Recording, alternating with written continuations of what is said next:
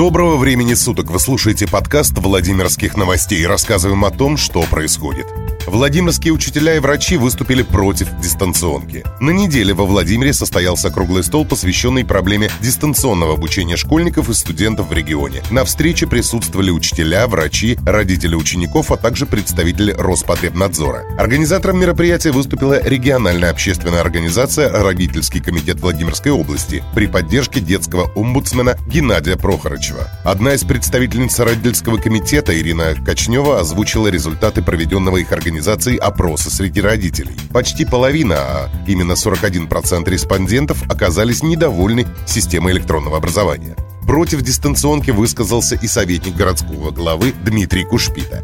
По его мнению, сейчас кавалерийским наскоком пытаются внедрить тот формат удаленного образования, уровень которого можно рассматривать только как дополнительный. Образование – наиболее консервативная часть жизни человечества. Человек – это социум. Как только мы придем к дистанционному образованию, я уйду из школы, объявил чиновник. Он также категорически против введения ограничительных мер в нашем регионе, по примеру соседней Московской области.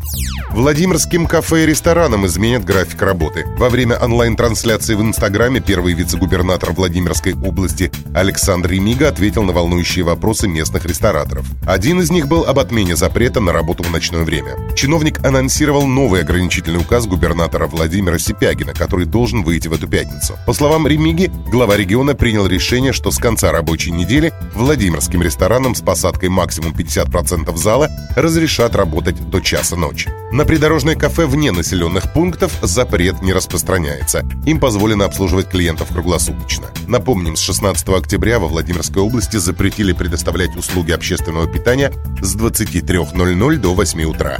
Причиной стала угроза распространения коронавируса. Указ был опубликован в пятницу вечером и тут же вступил в силу, в результате чего сотрудникам общепита пришлось на ходу перестраивать режим работы. Однако в конце октября региональные предписания об ограничениях работы общепита ослабили, установив часы работы с 23.00 до 6 утра. Во Владимирской области ввели QR-коды для посещения общепита. Во Владимире рабочая группа изучила практику Москвы касательно посещения заведений по QR-кодам и приняла решение ввести такую же систему. Сейчас схему тестируют в нескольких заведениях.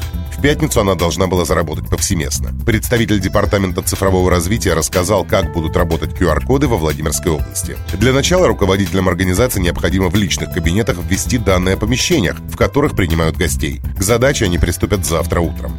Для каждого предприятия сформируют личный QR-код. Затем его на бумажном носителе разместят на входе в заведение.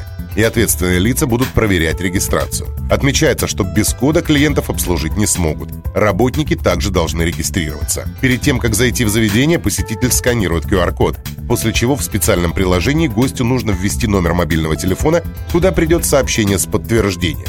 В течение 15 минут СМС нужно показать в ресторане для обслуживания. Кроме того, в дальнейшем все номера телефонов гостей будут храниться в базе.